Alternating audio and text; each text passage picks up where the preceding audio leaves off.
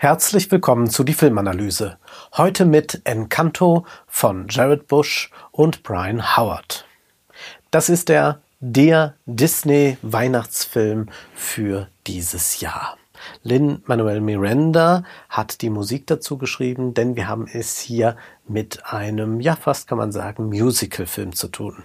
Die Einführung ist auch einigermaßen geglückt, wenn die einzelnen Figuren vorgestellt werden.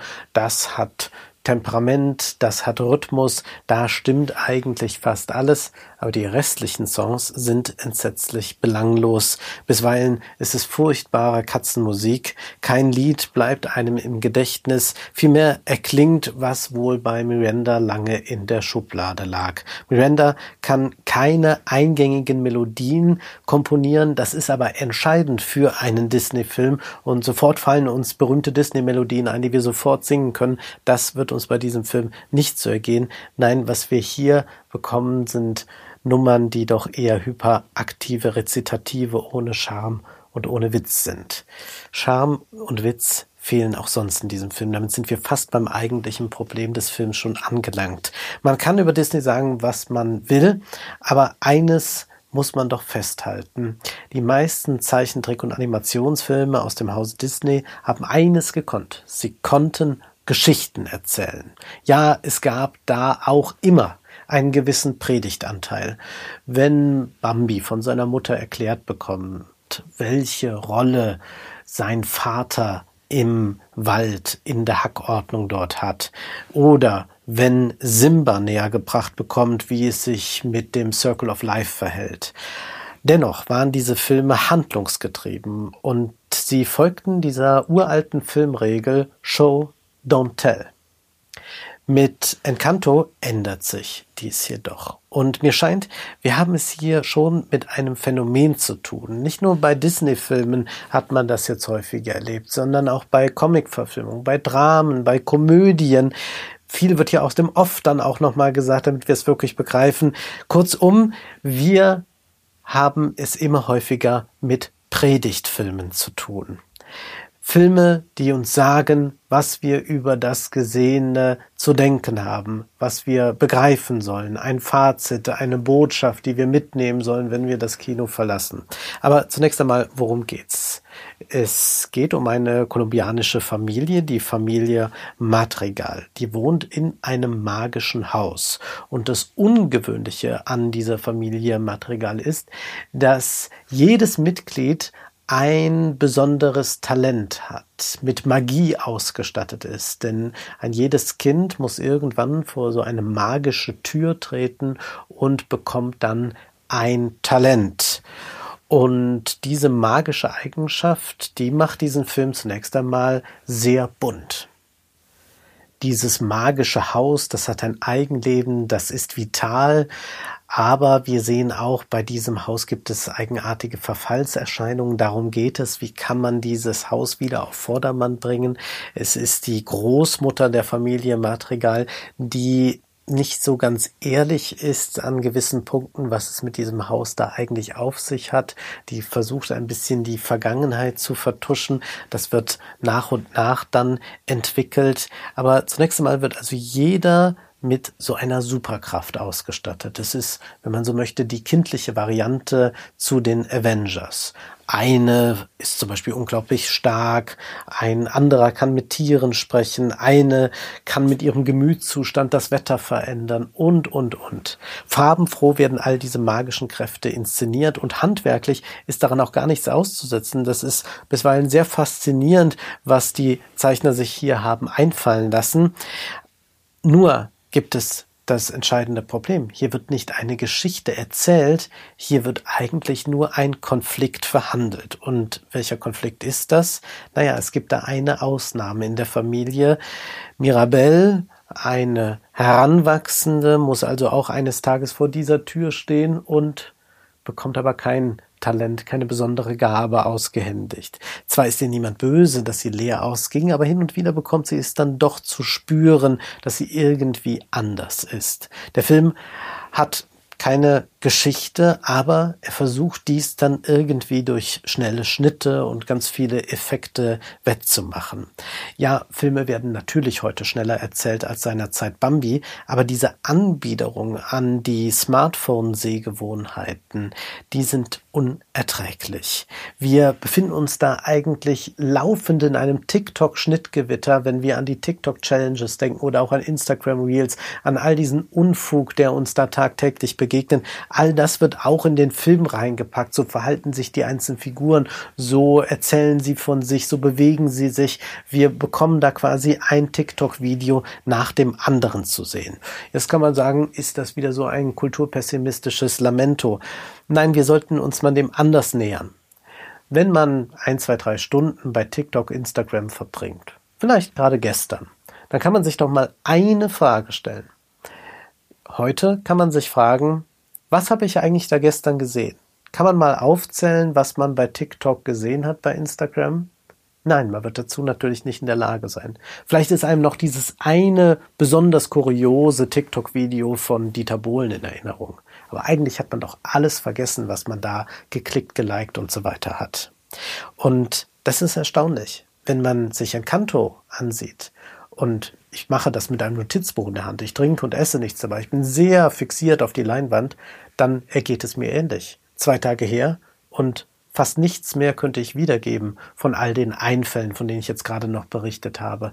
Nichts fällt mir mehr ein, was ich da eigentlich gesehen habe. Es rauscht an einem vorbei, es macht einen ein bisschen nervös, aber dann verpufft es auch wieder. Der Film hat keine Story. Mirabelle erhält diese Auskunft, naja, es gibt halt für dich kein Talent und dann muss sie irgendwie damit zurechtkommen, muss auch da einen familiären Konflikt lösen, irgendwas stimmt mit diesem Haus nicht, aber sie erlebt kein Abenteuer, da ist auch keine Heldenreise, da ist einfach dieses magische Haus und da sind die unzähligen Verwandten und mit denen werden Dialoge geführt, die dann irgendwann in Songs übergehen und diese Songs gehen irgendwann wieder in Dialoge über.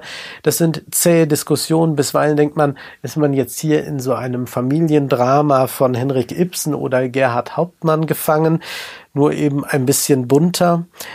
Nein, es soll natürlich darum gehen, dass man eine Botschaft präsentiert bekommt. Und die ist selbstverständlich klar, man kann es ahnen. Auch wenn man kein besonderes Talent hat, ist man etwas Besonderes und sollte auch nicht diskriminiert werden oder gar von der Familie verstoßen werden. Ja, meine Güte, nichts dagegen, aber das ist doch eine Selbstverständlichkeit. Und das ist auch so entscheidend bei diesen Predigtfilmen. Sie arbeiten immer mit Selbstverständlichkeiten. Sie halten nicht mal eine Predigt, die uns tatsächlich wachrüttelt, die uns irgendetwas Neues sagt, sondern eigentlich ist man immer bei dem, was alles schon ausformuliert steht, wegen mir im Grundgesetz ersten Artikel oder in der Unabhängigkeitserklärung der Vereinigten Staaten. All das wird eigentlich hier noch einmal wiederholt und als etwas Neues verkauft. Selbstverständlichkeiten sind das. Ja, auch wenn man keine magische Eigenschaft hat, ist man etwas Besonderes. Wer keine besonderen Talente hat, ist dennoch wichtig und wertvoll für seine Familie, für die Gesellschaft. Ja, niemand sollte diskriminiert werden. Eulen trägt man hier sehr wortreich nach Athen. Und man fragt sich auch, wieso muss das alles noch dreimal gesagt werden? Das sehe ich ja. Warum muss immer daraus noch gleich eine Predigt gemacht werden? Indem man diese Predigtfilme komponiert, versucht man etwas ganz Eigenartiges. Man zeigt nicht einfach ein solidarisches Miteinander, sondern man erklärt hier das Allgemeingültige, das allgemein Anerkannte noch einmal zu etwas ganz Besonderem, das jetzt nochmal ausdrücklich gesagt werden muss. Und es wird eine große Erkenntnis hier verkauft, die in Wahrheit keine ist. Show, don't tell heißt es ja eigentlich beim Film, wie gesagt. Komödien wie die von Billy Wilder oder Ernst Lubitsch, die haben das noch verinnerlicht. Das Besondere an diesen Komödien ist ja dieser Humanismus, der nicht ausgesprochen wird, der einfach gezeigt wird. Gezeigt werden Menschen mit kleinen Fehlern, mit Marotten, die sich auf amüsante Weise irgendwie durchs Leben schlagen. Konflikte gibt es viele, noch zahlreicher sind die Pointen und die Botschaft bleibt unausgesprochen, aber sie ist unüberhörbar und auch unübersehbar. Ernst Lubitsch hat es da mal auf den Punkt gebracht, was eigentlich so seine Filme sagen. Er meinte, at least twice a day the most dignified human being is ridiculous. Und damit kann man eigentlich ganz gut leben und das ist auch eine tatsächlich inklusive Botschaft, die man aber nicht im Predigton vortragen muss. Das einfach mal zu zeigen, Pointen daraus zu generieren, das schafft mehr Toleranz und Offenheit als jeder Predigtfilm, denn hier wird das Kino mit der Kanzel verwechselt. Aber ist das Kino jetzt damit einfach so ein Ersatz für die Kirche geworden? Ich glaube, die Kanzel wird über einen Umweg in den Kinosaal geschleppt. Das eigentliche Vorbild für Encanto scheint mir das Coaching-Business zu sein. Es sind die Coaching-Seminare, die TED-Talks, die Leadership-Events, die hier laut nachhallen. Und die sind selbstverständlich, wenn man sich das einmal bei YouTube zum Beispiel ansieht, ein Religionsersatz. Überall stehen da Gurus, stehen Menschen auf der Bühne, die dem Publikum erzählen, dass jeder etwas Besonderes ist, jeder eine besondere Kraft hat, jeder kann ein Leader sein, dass man seine Schwäche in eine Stärke verwandeln soll, produziert werden dabei auch permanent Widersprüche wie sei du selbst, das rufen die Coaches und meinen damit aber, sei am besten genauso wie ich, sei einzigartig, rufen diese Coaches, aber das rufen sie zu einem uniformen, sehr gleichförmigen Publikum, das da vor ihnen sitzt und sehr viel Geld dafür bezahlt. Von Charisma ist die Rede, von der Leadership-DNA oder gleich auch von Magie, wie bei der Familie Madrigal eine Botschaft mit auf den Weg geben, eine Ansage machen. Es gibt ja kaum noch ein Event, das ohne das auskommt. Nicht irgendein Star kann mehr seine neue CD präsentieren, ohne auf der Bühne auch noch irgendeinen Moment zu schaffen, bei dem dem Publikum nochmal gesagt wird, dass jeder einzigartig ist oder dass es immer klar war, dass man äh, die Kraft in sich erkennen muss und dann passiert dies und das.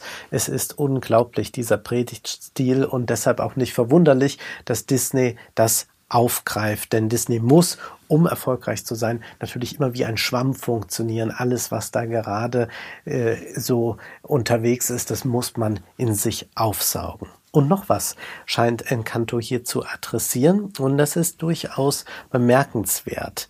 Denn ich glaube, dass dieser Film sich nicht primär an ein Publikum in reichen Industriestaaten wendet. Denn wir haben es hier mit einer kolumbianischen Großfamilie zu tun. Wenn wir hier im Westen ein bisschen uns umschauen, dann sehen wir höchstens das Modell der Kleinfamilie oder der Patchwork-Familie noch. Es geht hier also tatsächlich um die große Familie, wie wir sie fast alle nicht mehr kennen. Encanto zeigte uns zudem auch ein Matriarchat. Mirabels Großmutter wacht über die gesamte Familie. Sie sorgt dafür, dass das Haus in Stand gehalten wird, aber sie vertuscht auch einiges und sie herrscht sehr rigide.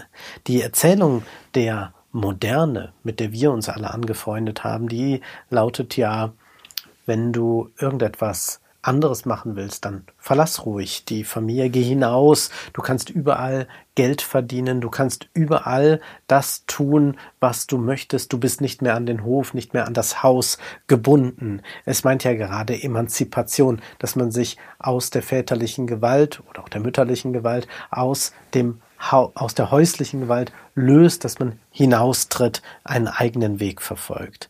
Diese Option aber gibt es bemerkenswerterweise in Encanto nicht. Eine freiwillige Exklusion aus dem Familienbund ist nicht angedacht. Nur Onkel Bruno hat dies versucht und lebt nun wie ein Verstoßener. Das moderne Konzept also der Wahlverwandtschaft, wir wissen es, Freunde sind uns häufig wichtiger als irgendwelche Tanten und Onkels, wird hier nicht vertreten. Und dennoch zeigt sich, dass auch diese Familie nicht allzu sehr an einen Ort fixiert ist, da es noch eine Fluchtgeschichte gibt, die im Hintergrund steht. Und das ist vielleicht mit dieser Nonchalance, wo das mal gestreift wird, dann gegen Ende des Films noch das beste Statement, was man aus diesem Film mitnehmen kann, dass da so eine Fluchtgeschichte auch in einem Disney-Film einmal präsent wird. Das ist zumindest ein bisschen subtiler als dieses, äh, was wir sonst da die ganze Zeit zu hören bekommen. Dieser Jeder ist etwas Besonderes Kitsch. Durch die Fluchtgeschichte wird auch der Tribalismus etwas zumindest abgemildert. Die allgemeine Sehnsucht aber nach einer Wiederverzauberung der Welt bedient Encanto gern. Der Wunderglaube, jetzt sehr individualistisch, nicht mehr kirchlich, institutionell gebunden, ist global weit verbreitet. Und wir glauben immer, dass wir so sehr in einem rationalen Zeitalter leben. Ich denke, wir gehen eher auf eine neue Irrationalität zu, wo Magie dann wieder ganz wichtig wird. Das können wir überall beobachten, ob bei Oprah Winfrey, ob bei den evangelikalen Predigern in Brasilien oder in Südkorea. Überall ist der Wunderglaube wieder ganz, ganz angesagt. Die wahre Gabe bist du selbst, heißt es in diesem Film. Und das sind dann wirklich Sätze aus der Sinfluencer-Hölle bei Instagram und wir schauen nur, aber sehen nicht. Das war die Filmanalyse mit Wolfgang M. Schmidt. Ihr könnt den Podcast finanziell unterstützen, entweder unter www.paypal.me-filmanalyse oder unter der in der Beschreibung angegebenen Bankverbindung. Vielen Dank.